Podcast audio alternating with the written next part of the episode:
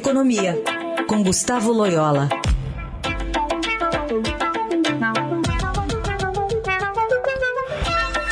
Oi, Loyola, bom dia.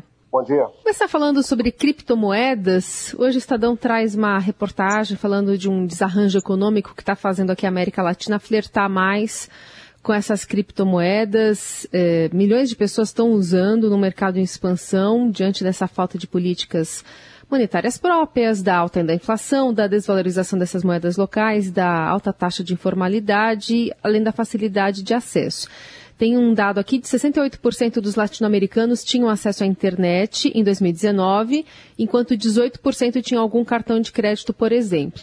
E aí a gente tem movimentações desse mercado, por exemplo, o, o, o WhatsApp testando transações em criptomoedas nos Estados Unidos. Aqui, em São, aqui no Brasil tem uma discussão tramitando né, da regulamentação é, até o ano que vem, quem sabe, da lei do Bitcoin. Enfim, como é que você está observando esse mercado cada vez mais forte? Bom, esse, esse é o mercado, é, vamos dizer, que está se aproveitando, é, como você mencionou, da fragilidade das moedas locais. Né?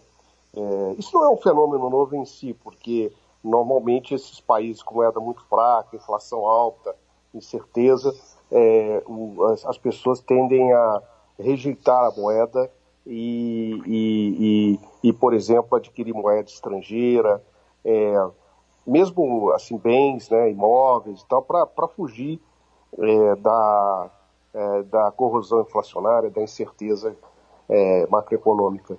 E, evidentemente, a criptomoeda ela é um, ela tem uma série de comodidades, né, ela é relativamente fácil de ser adquirida ela também ultrapassa as fronteiras né, é, do país e, e, tem também a questão do anonimato, né? Ah, então, que inclusive muitas vezes favorece até o crime organizado, né? Então, a, a, essas moedas, criptomoedas, acabam se aproveitando disso. Mas são investimentos extremamente voláteis, arriscados, né? É, não, não tem, não é, não tem uma, uma estabilidade é, por trás delas, porque na realidade não tem um aval de nenhum governo, né? Existem, obviamente, algumas criptomoedas que procuram, é, é, de alguma forma, acompanhar a, a, a, as moedas dos países desenvolvidos, como o dólar e tal, é, ter uma referência, mas algumas outras têm uma volatilidade muito grande. O próprio Bitcoin, por exemplo, né, é uma gangorra, né? então tem muito risco. Mas é, para muita gente né, que vive nesses países, talvez ficar na própria moeda seja muito mais arriscado ainda, né? Leola, outro assunto que chama atenção, a reportagem do Estadão hoje está mostrando que tem uma pressão de prefeitos contra algumas medidas que podem gerar mais gastos no ano que vem, um, e estão pressionando para que o Congresso rejeite o piso salarial do setor de enfermagem e que para conceda um reajuste menor para o salário do, do magistério, dos professores. Duas carreiras importantíssimas, lógico, né? Mas é, como é que você vê essa pressão dos prefeitos que alegam que seria uma bomba fiscal de 70 bilhões de reais por ano? Pois é, é mais uma, é mais uma pressão é, para aumento de gastos né, em ano eleitoral.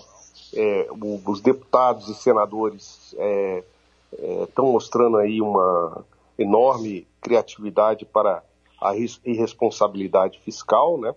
É, não basta aí é, essas medidas propostas pelo governo aí é, de, de, calote de precatórios, de rompimento do teto de gastos, etc. E o Congresso com várias iniciativas, né, é, todas elas é, com cunho nitidamente populista, né, e sem é, atentar para as consequências, né, que isso vai trazer. Os prefeitos, por outro lado, estão hoje numa posição diferente, estão à frente dos seus, uh, do executivo municipal. Não tem eleição municipal agora, né, em 22, e eles estão preocupados com o restante da gestão. É, tomara que a pressão dos, prefe dos prefeitos surta mas infelizmente é, os nossos políticos estão realmente é, numa, numa é, urgia de gastos aí que, que, que pode trazer é, grandes é, prejuízos para o país mais à frente. É, na verdade também é, todos, todos os sinais apontam para isso, né? Quando também vem do, do governo federal esse tipo de sinalização, fica-se mais à vontade, né, para fazer esse tipo de pleito, não, Loyola? É, exatamente, né? O governo é, abriu, abriu a, a, a, fila, né, vamos dizer assim, de gastos e existe uma intenção nítida a, do, do governo Bolsonaro de é, usar o orçamento para tentar se alavancar eleitoralmente, é, inclusive porque as pesquisas eleitorais hoje não estão favorecendo o presidente, né? É, notadamente é, nas classes mais de menor renda e tal.